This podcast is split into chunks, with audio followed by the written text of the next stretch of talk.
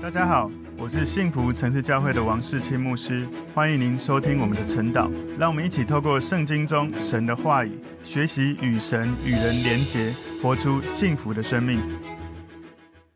好，大家早安。我们今天早上要一起来看晨祷的主题是圣灵恩赐的教导。圣灵恩赐的教导，我们默想的经文在哥林多前书十二章一到十一节。我们先一起来祷告。圣灵，我们邀请你帮助我们明白，今天在哥林多前书第十二章，你透过保罗要教导我们有关圣灵恩赐的运行，圣灵恩赐如何靠着跟耶稣的认识，我们能够不断的领受从圣灵而来大能的服事恩赐。感谢主，求主带领我们以下的时间，更多明白如何应用从你来的恩赐。奉耶稣基督的名祷告，阿门。好，我们今天的主题是圣灵恩赐的教导。默想经文在哥林多前书十二章一到十一节，弟兄们，论到属灵的恩赐，我不愿意你们不明白。你们做外邦人的时候，随是被牵引、受迷惑，去服侍那哑巴偶像？这是你们知道的。所以我告诉你们，被神的灵感动的，没有说耶稣是可咒诅的；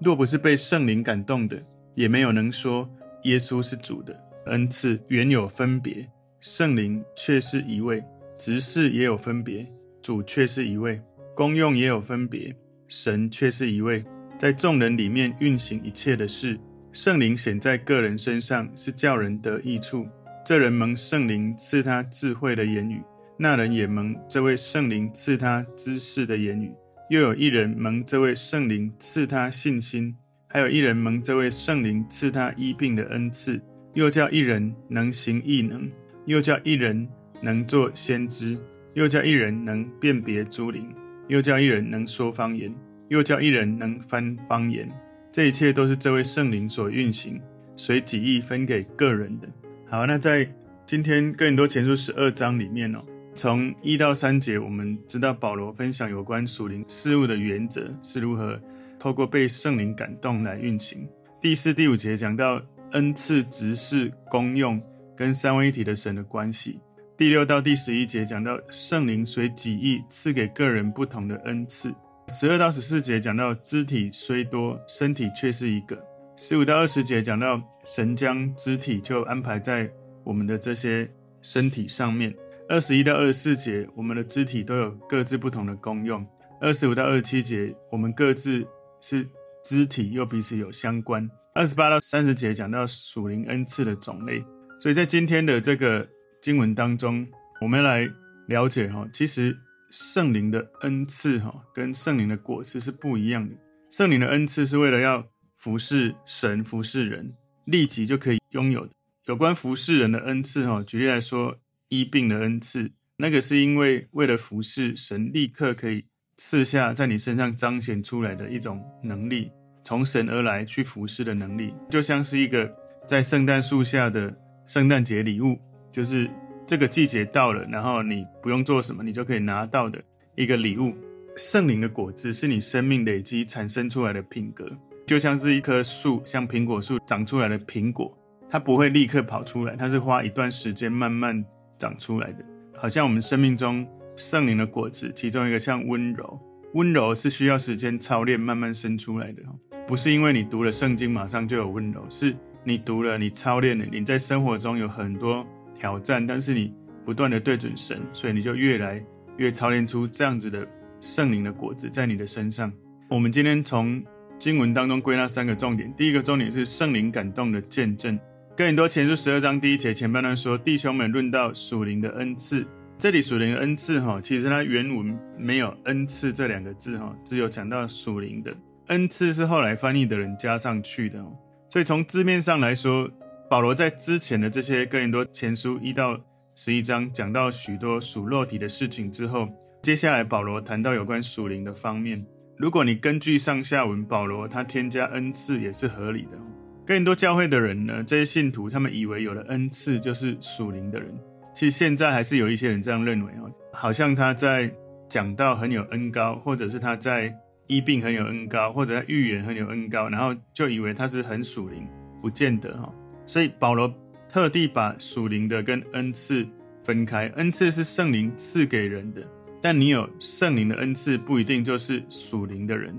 不一定就是成熟的人。所以属灵的恩赐哈，我们可以了解它是一种你的身上本来没有，但是透过神赐给你的恩典，白白领受，然后神就在你身上做事情，也就带来神迹的结果。也就是圣灵的恩赐是好像神的灵在你身上带来一种超自然的影响力。哥林多前书十二章一节后半段说：“我不愿意你们不明白。”保罗不希望哥林多教会的信徒对属灵的事不能够了解，一无所知。哈，不希望他们这样，以免这些信徒们自高自大，继续骄傲下去。所以哥林多教会信徒得到这样的提醒，其实对我们也是一个重要的提醒。很多人他们到教会的时候，他们一开始服侍神，很多的恩赐，可是呢，生命不够成熟。所以当有一些人在教会一开始很多的恩赐，然后被放在很高的位置的时候，其实就害死一个人，因为他不够成熟，可是彰显许多的能力，很多人就会期待他生命能够这样那样，但事实上他不成熟的时候，有这么多的能力的运行。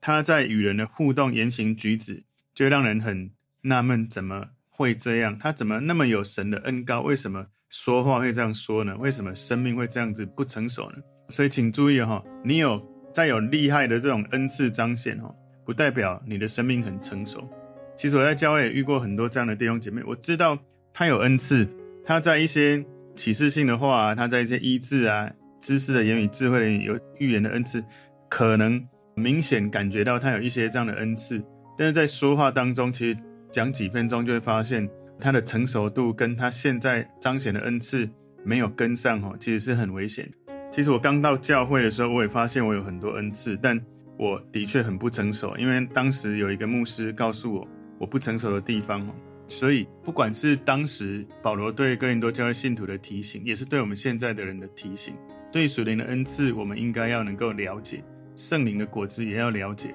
所以保罗在信里面他提到三个基督徒，他不希望他们不明白的事哈。第一个是不要不知道神对以色列的旨意，所以罗马书十一章二十五节他说：“弟兄们，我不愿意你们不知道这奥秘，恐怕你们自以为聪明，就是以色列人有几分是硬心的，等到外邦人的数目添满了。”第二个他不希望基督徒不知道的就是不要不明白属灵的恩赐。也就是在我们刚刚所看的哥林多前书十二章一节，论到属灵的恩赐，我不愿意你们不明白。第三个是保罗希望信徒不要不知道耶稣的再来跟永生的事情。帖撒罗尼迦前书四章十三节说，论到睡了的人，我们不愿意弟兄们不知道，恐怕你们忧伤，像那些没有指望的人。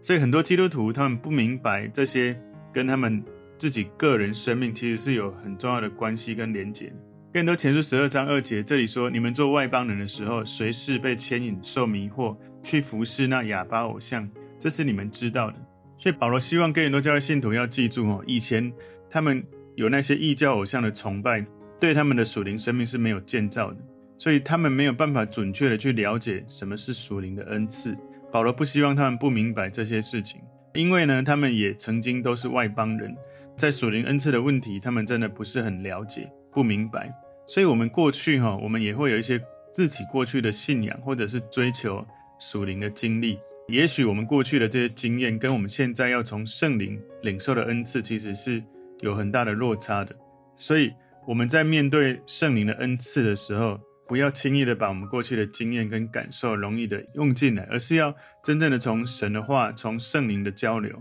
让神来带领来理解。哥林多前书十二章第三节前半段说：“所以我告诉你们，被神的灵感动的，没有说耶稣是可咒诅的。”所以在这里，保罗讲到一个属灵恩赐一个广泛的原则，哈，就是你要透过这个人跟耶稣基督的关系来判断他所领受的属灵恩赐是否是真实，哈。所以有一些属灵恩赐，我们要看这个人的生命是否在应用这些恩赐的时候有荣耀耶稣，他传的福音是真实还是假冒的。有的人在传福音，他不是真实的信仰，是往他们组织或是个人的这些私欲去的。所以，信徒跟没有信主的人最大的差别，哈，就是一个信主的人，在圣灵的感动之下，很自然的会开口赞美神、赞美耶稣、感谢耶稣，也不会轻易的就去批判呐，去甚至讲耶稣是可咒诅的，哈。哥林多前书十二章三节后半段说：若不是被圣灵感动的，也没有能说耶稣是主的。所以，身为一个信耶稣的人哦。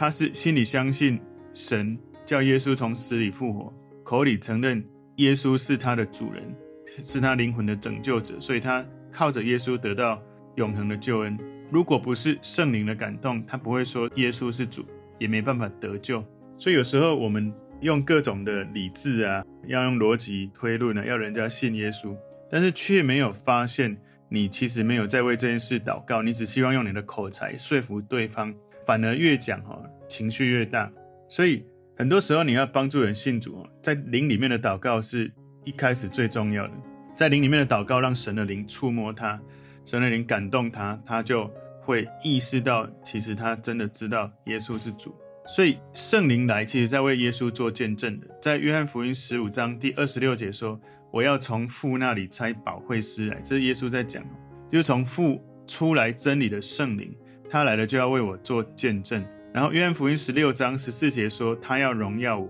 就是圣灵要荣耀耶稣，因为他要将授予我的告诉你们。”所以圣灵会把。天父赐给耶稣的这些任务啊、启示啊，圣灵会告诉我们。所以圣灵他所做的服事，他不是提升他自己，也不是提升任何人，而是在荣耀主耶稣，是在代表耶稣。所以我们可以了解圣灵的服事，哈，圣灵的这个特质跟耶稣的特质本质是一样的。事实上，他就是三位一体的神，哈，圣父、圣子、圣灵。所以。理论上，一个真正属灵的人，一个有灵里面成熟度的人，他拥有一个圣灵感动的见证的时候，会让他的生命让人家感觉你的生命有耶稣的馨香之气。所以，你拥有圣灵感动的见证，你的生命越来越像耶稣，而不是跟耶稣的生命状态是相反。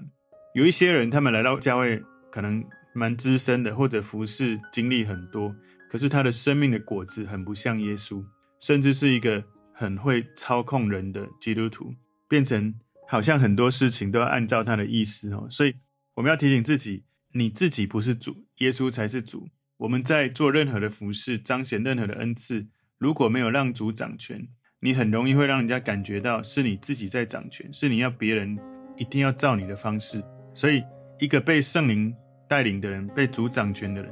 他会跟随耶稣，他会按照真理来行事，可是他不会。强迫你一定要这样哦，可是他会挑战你。其实耶稣常常是这样，他挑战人跟随真理，跟随他。可是呢，他也给人自由。但是很多人以自己为中心的是，他挑战你，而且要求你，而且不能不照他的意思。所以今天圣灵恩赐的教导，第二个是恩赐的多样与统一性。哥林多前书十二章第四节前半段说，恩赐原有分别。所以接下来保罗要开始讲出有九种属灵的恩赐。在其他的经文还有更多的这些讲解，在接下来这里面讲到九种的恩赐，是只有从一个赐下来的圣灵，透过不同的恩赐来运行哦。哥林多前书十二章第四节第二段这里说，圣灵却是一位，所以恩赐有很多种，职事有很多种，功用有很多的种类哈。不过呢，都是从同一位圣灵而来，同一位主，同一位神，透过不同的恩赐、不同的执事、不同的功用来运行。来成就这些服事的目的，所以哥林多前书十二章第五节讲到执事也有分别，主却是一位。所以执事，我们就会想到在教会里面有不同的恩赐的职分，例如使徒、先知、教师、传福音、牧师。保罗这里讲得很清楚哈，就是虽然有不同的职分，职分就是我刚讲的使徒、先知那一些职分，不过呢，给予职分跟让你能够去靠着圣灵恩赐的。服事的主是同一位。更多前书十二章六节这里说，功用也有分别，神却是一位，在众人里面运行一切的事。所以这里面功用也有分别。这个功用的希腊文哈衍生出来的英文有好几个词，就是它的希腊文是 e n e r g e m a t a，它的英文就有分成叫做 energy 能量或者 energetic 充满活力。或者 energize 就是增加能量哦，所以这是一个充满活力，是一个有神奇的能力的一个词句。这个字呢，功用跟哥林多前书十二章十节里面的这个行异能的行是同一个词句，所以这个运行哦，是神用不同的方式在展示，在倾注他的超自然的能力在人的身上，而运行的各种事情，做成不同服饰的这些目的，出自于同一位神。所以，恩赐、职事跟功用，还有圣灵的彰显，这一些呢，都是一些恩赐。有一些的恩赐是职事，就是常设的在教会的职分。我刚刚讲的就是使徒、先知、牧师之类的。有一些的职务，有一些的恩赐是功用，也就是在特定的时间、特定的地点产生的一种超自然的圣灵的浇灌、神迹奇事。也就是我们在下一节会讲到的圣灵的彰显哦，圣灵显现哦。所以人们在教会里面行使职分或者行出超自然神迹的能力，就叫恩赐。然后这些能力的运行、行使出来，会被称为是一种。职事或者是功用哦，所以前面讲的这种职事哈，就是你在行使职分而行出超自然的能力，那种执事意思就是在教会的角色、身份跟持续带来的影响跟行为。后面讲到的有关功用，是代表一种能力的运行、超自然的神迹。举例来说，当一个人他今天来参加聚会，他脚断掉，你为他祷告，那个医病的恩赐一出现，哇！他就得到医治。有的人他是心充满了创伤，而你第一次见到他，你为他祷告，神就给你启示的语言，就是知道一些知识的言语、智慧的言语。就好像耶稣对那个井边的妇人说：“你有五个丈夫”，那就是一种知识的言语。所以恩赐跟职事跟功用，我们要了解哈。我们很容易有时候会专注在自己的恩赐、职事或者是功用。圣灵的恩赐让你能够彰显出来有超自然的能力。神让你有一个职事，有一个职分在教会服侍运行出来的能力呢？其实我们有时候常常会很专注，只做自己觉得自己能做，然后不会去管跟别人合作，或者不会去管神的心意。因为有时候自己哈有一些的能力，就很容易把那个当做神。请注意哦，有一些的服侍，有一些的恩赐，有一些的职分，可能会取代你依靠神的这个角色。神永远是神。而他给你任何的超自然的能力，或者是你在某个职分上面服侍有果效。有些人他就是只有排到服侍才出现，但是呢，没有排到服侍就没有来聚会。他在服侍的不是神，是在服侍那个服侍。有些人你没有给他职分，没有给他头衔，他就不服侍，因为他看重那个头衔跟职分这样的名称，比向神负责、对神交账更看重。所以不管职事。恩赐或者功用，运行神的能力，无论如何，这些都是一个方法，目的是彰显神的荣耀。所以求神帮助我们哦，不管你有任何的恩赐、职事或功用，如果你开始用这些东西，但是没有让神掌权，你会开始变成要求别人做跟你一样要做的事，因为你觉得你做的很好，那个东西变成你的神，所以你会变成好像每个人都要跟你一样，都要做这件事情。一起参加一样的课啊，一样的特会啊，到处去追求一些东西哦。其实我们要追求永远都是耶稣，所以神用他非常荣耀的，还有我们不一定完全了解的许多的角度在做事情。我们不要以为神做事会用我们个人以为的这些重点或喜好为核心哦，而是很多时候圣灵的运行是随己意，不是随你的期待、你的心意。今天第三个重点，圣灵的不同显现。哥林多前书十二章第七节前半段说，圣灵显在个人身上。这里英文说本的 manifestation of the Spirit，也就是圣灵彰显哈，显露出来在不同的人身上。你知道圣灵在人的身上有两种哈，一种就是圣灵的内住，也就是你信耶稣的时候，圣灵内住在你里面。所以耶稣谈到圣灵的时候，在约翰福音十四章里面，他说他永远与你们同在。那有时候另外一种圣灵的同在叫做。圣灵彰显的运行，也就是属灵恩赐的运行啊。所以一种叫圣灵的内住，另外一种叫圣灵的彰显。圣灵的彰显是一种为了服侍有果效而产生出来的能力；圣灵的内住是一种让你灵命成熟的一种生命的影响跟成长。所以当圣灵有在你身上让你领受恩赐彰显的时候，我们要意识到一件事，就是你不要以为说他。的同在要更多。事实上，他一跟你同在就已经是完全了。圣灵总是与信徒同在，除非你自己你糟蹋你的身体，然后你酗酒、你犯罪，圣灵很难在你身上。圣灵的彰显有时候是为了服侍的时候，他瞬间他的同在很明显的超自然能力就在你身上。平常哈，我们就算有圣灵的恩赐，我们不会随便跟人家讲话，就突然好像有恩赐彰显。可是呢，有时候当你跟一个人对话，神的灵真的会带领你去对话。我有很多次这种经验哈，就是当我讲话讲到一半的时候，神给我感动，突然跟他谈论有关一个方向的事情的时候，哇，我们内心触动的深度是前所未有的触动。特别有时候在为人祷告的时候，我本来祷告之前没有想太多，就是为他祝福。然后祷告到一半，突然圣灵就进来，很清楚的告诉我关于知识的言语、智慧的言语，甚至有会带来一些医治的东西。所以圣灵的同在、圣灵的彰显是随他的意思，但是你要愿意成为他的器皿，你要成为一个没有犯罪、愿意让耶稣的宝血洁净、愿意不断追求神的人，让圣灵持续可以带领你来成为服侍神。服侍人的器皿，所以哥林多前书十二章第七节后半段说是叫人得益处，所以圣灵彰显的目的是要让教会每一个弟兄姐妹得到益处，不是只是一个人。所以当圣灵彰显的时候，可能他会有各种的超自然的能力。接下来他就会来提出来，从哥林多前书十二章第八节说，这人蒙圣灵赐他智慧的言语，那人也蒙这位圣灵赐他知识的言语。所以保罗一开始讲到。神智慧的言语哦，这种知识跟智慧的言语哦，我们可以了解哈，知识的言语跟智慧的言语是不一样的哦。你可能拥有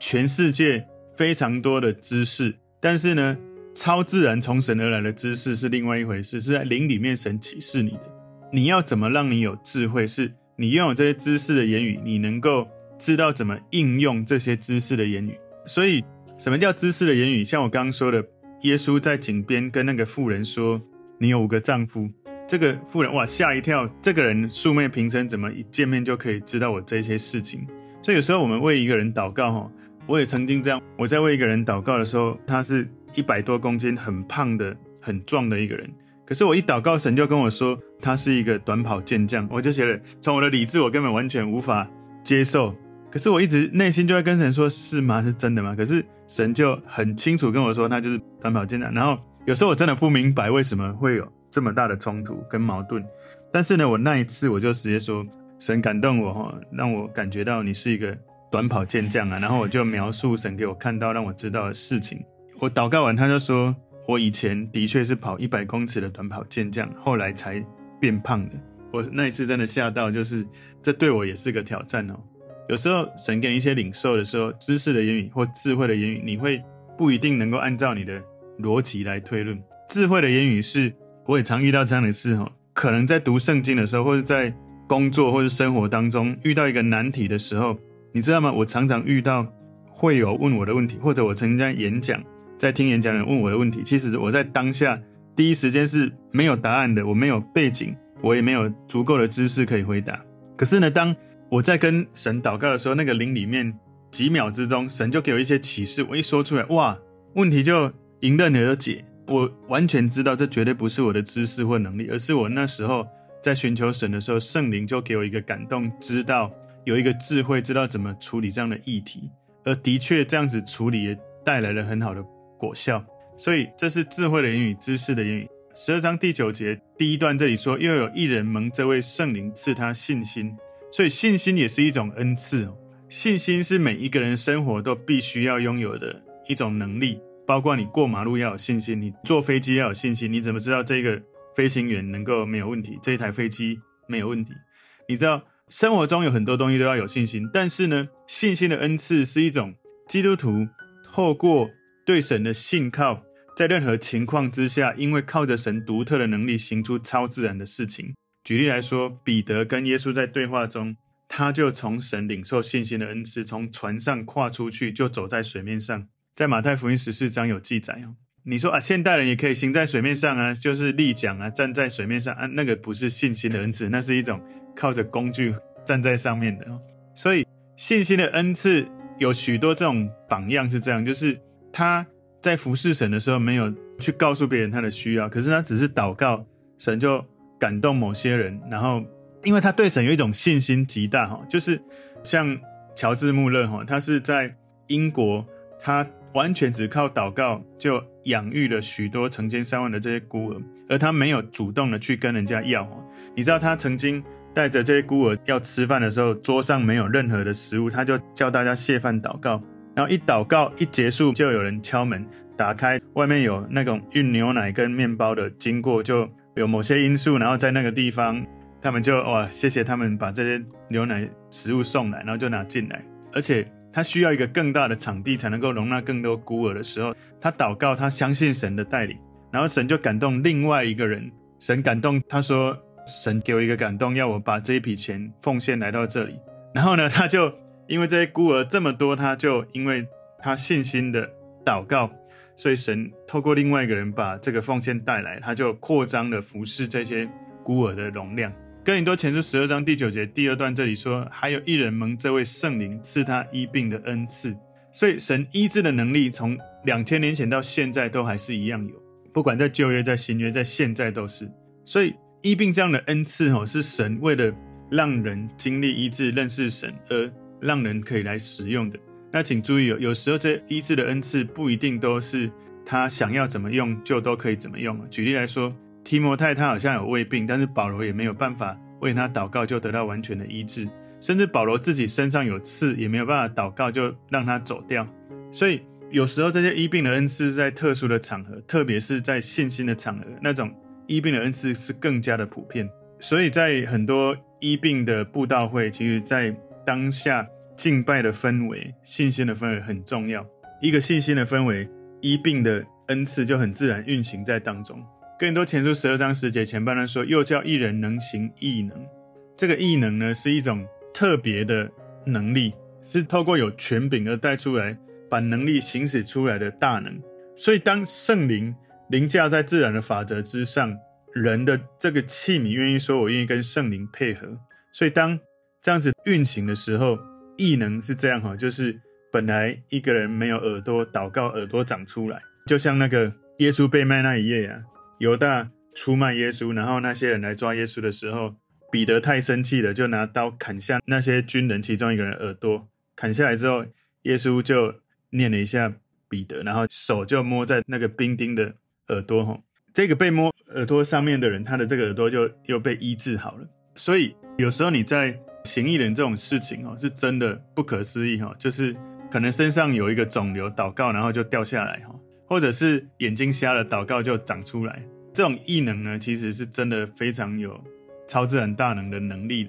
你去看在圣经里面有很多这样的例子。哥林多前书十二章第十节第二段说，又叫一人能做先知。这里英文说，to another the working of miracles，to another prophesy。所以前面是行异人，the working of miracles，然后这里是先知。其实他讲 prophesy 是，他也可以翻译成说预言哦。所以在某些特定的情况，表达出神的信息，神的话语跟他在运行的这个能力是一致的。所以如果你都没有读圣经，不要轻易去操练这些什么圣灵的恩赐，因为很有可能你在操练这些圣灵的恩赐没有真理的框架的时候，你会有人说走火入魔，就是你超越了那个真理的范围了。所以启示性的预言在之前、在现在都是一样，都还是在。很多人以为说这种预言先知的这种恩赐现在已经没有了。有一些人解释这里讲的这个做先知哈，定义是在布道，这不是很准确了哈。用来布道的这个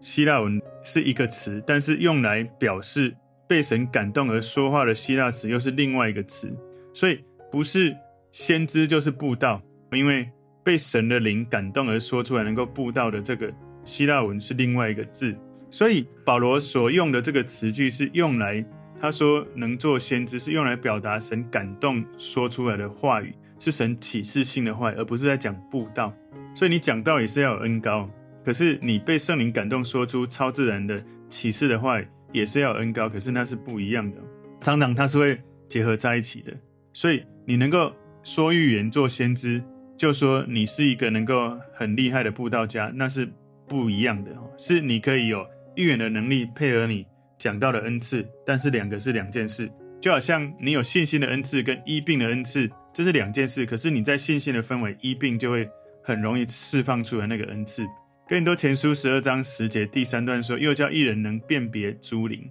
所以这个人能够辨别诸灵是有能力。能够辨别真假的教义，能够辨别圣灵跟邪灵的区别。所以撒旦呢，就是他不断用一种虚假、欺骗的这些信息，要来影响人、诱惑人。所以有时候你在领受启示性的话语，可能有的时候是真的从神而来的灵，有时候是撒旦在欺骗你，有时候是人自己私欲的这种灵。那所以如果你领受被祷告那种启示性的祷告的时候，请你记得一定要找你的属灵的遮盖。很多时候，你如果去参加一些特会，或是你不认识的这些牧者在为你领受启示性的话语，你如果不同意呢，他那些话也不会影响你；你如果同意，就会影响你。我曾经有一段时间在原来的母堂服侍，我自己有带了一些弟兄姐妹。后来我被差派到其他的城市，我发现我在别的城市服侍的时候，在母堂。有一些先知特会的聚会，那这个先知特会里面有比较不成熟，刚开始来操练先知恩赐的这些牧者。当我回到母堂，跟我以前认识的这些服侍的弟兄姐妹互动的时候，他就告诉我，这次先知预言的服侍，他领受一个先知给他们夫妻的预言是什么？当时我看了一下，我就觉得，诶，这个预言我觉得感受有点怪怪的，我就跟他说，请你务必。赶快跟你的目前属灵的遮盖，你的直属的牧者，请他帮你看一看，然后给你一些帮助。不过后来他们一直都没有找。的确，其实我觉得看到那个预言的东西，对他们的关系会产生一个不好的影响。我讲我一点点的感受，但毕竟我当时不是直接牧养他们，我就请他们去找，可是他们没有去找。果然后来他们的关系受到很严重的影响，就因为那个预言的内容。所以你知道这种。启示性的话语哦，你不要轻易的被不认识的牧者祷告，因为你不知道他是不是一个真的被遮盖的一个牧者，或者有时候他在操练的过程，有时候可能也有他人的意思，所以包括你自己在领受启示性的话语，或者你在被祷告，你都要能够有被遮盖。所以如果未来你有机会被任何的这种启示性预言的祷告，你要记得要让领袖牧者要能够遮盖你。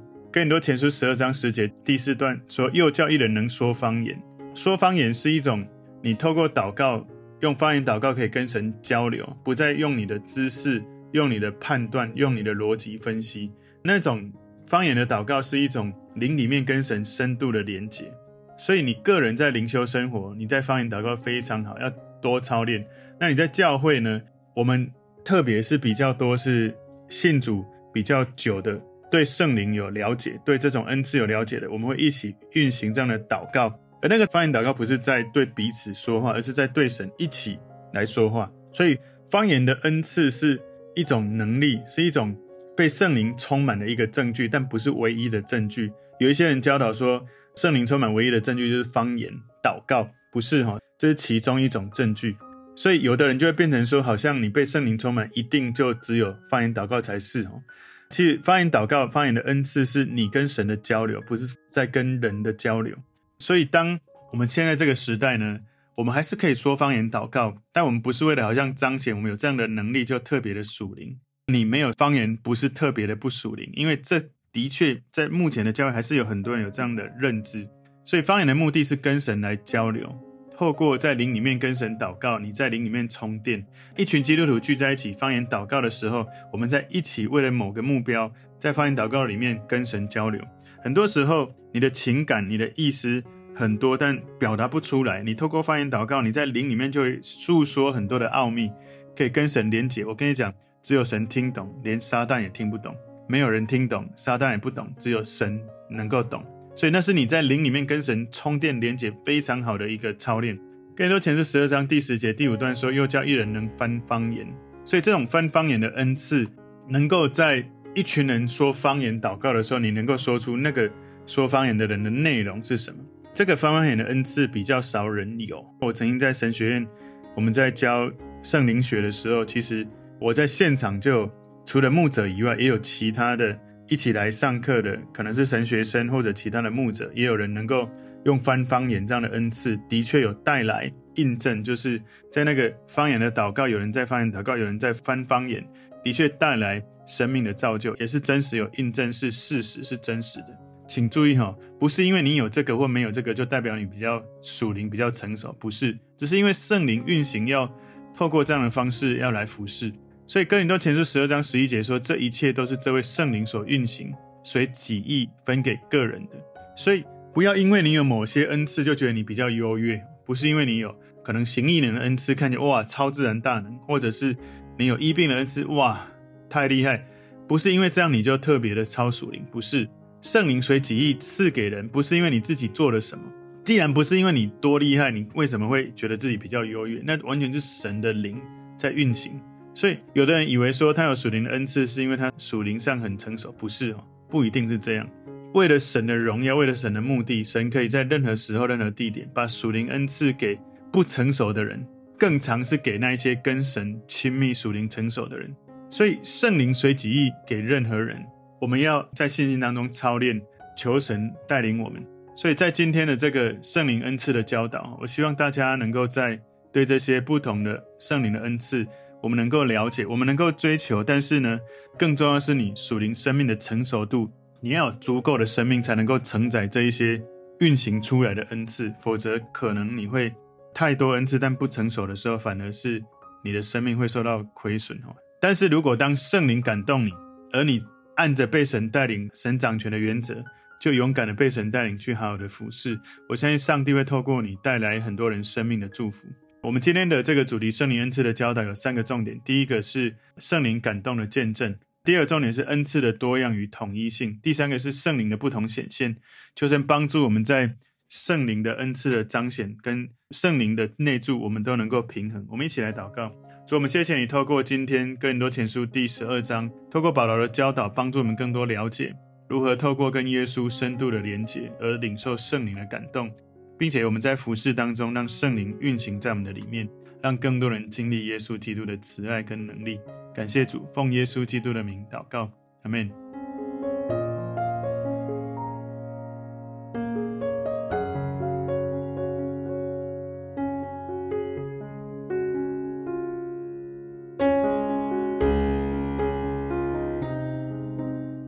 们如果这个信息对您有帮助，请您在影片下方按赞、留言，并分享给您的朋友，分享在您的 IG、Facebook、Line 或者其他的社群媒体上面，来祝福您的朋友。当然，也别忘了订阅我们的频道和开启小铃铛，这样您就可以收到我们最新的影片通知哦。